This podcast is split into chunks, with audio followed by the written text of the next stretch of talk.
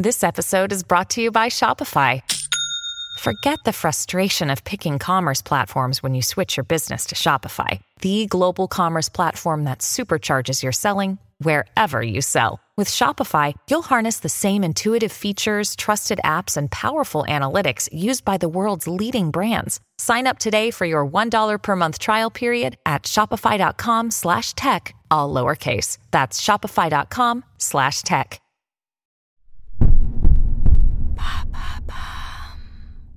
Refuser les cookies protège-t-il vraiment nos données personnelles? Merci d'avoir posé la question. Force est d'admettre qu'on ne prête plus la même attention à cette petite fenêtre qui s'affiche lorsqu'on consulte un site internet. Les cookies sont partout, et par gain de temps ou par automatisme, on les accepte quasi toujours. Pourtant, cette petite fenêtre en sait plus sur nous que ce qu'on ne pourrait penser. À quoi servent les cookies? La CNIL le définit comme un petit fichier stocké par un serveur dans le terminal d'un utilisateur et associé à un domaine web. Ce fichier est automatiquement renvoyé lors de contacts ultérieurs avec le même domaine. Concrètement, les sites internet utilisent des cookies, des mini-fichiers, pour enregistrer des informations sur la manière dont l'utilisateur interagit avec le site.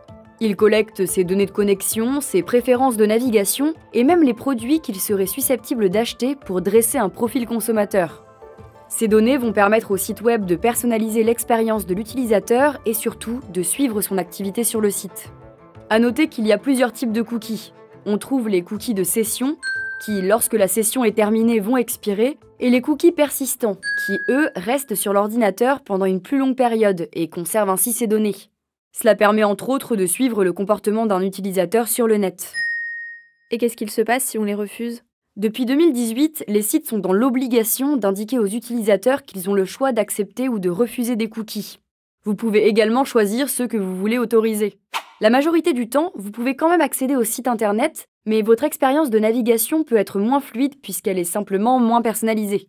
En revanche, sur certains sites, surtout ceux qui vivent de la publicité, dans le cas où vous refusez, ils peuvent restreindre l'accès à leur contenu et vous demander de souscrire à un abonnement payant. Mais alors si je les refuse, ils n'auront pas d'informations sur moi? Eh bien, pas forcément. Une étude relayée par Science Focus en décembre 2023 révèle que refuser des cookies donne aussi des éléments d'information sur vous.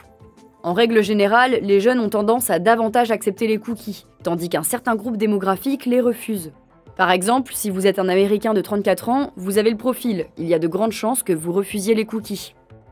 Une des autrices de l'étude, Elizabeth Daly, explique ainsi. Les annonceurs peuvent disposer de 5 informations sur une personne qui a accepté les cookies et de seulement 2 informations sur une personne qui les a refusées. Mais il y a plus d'informations encodées dans cette décision. En somme, lorsque vous rejetez les cookies, le site peut en déduire que vous appartenez à ce groupe démographique. Il va donc une nouvelle fois adapter ses contenus en fonction. Voilà pourquoi refuser les cookies ne protège pas vraiment nos données personnelles. Vous souhaitez réagir à cet épisode?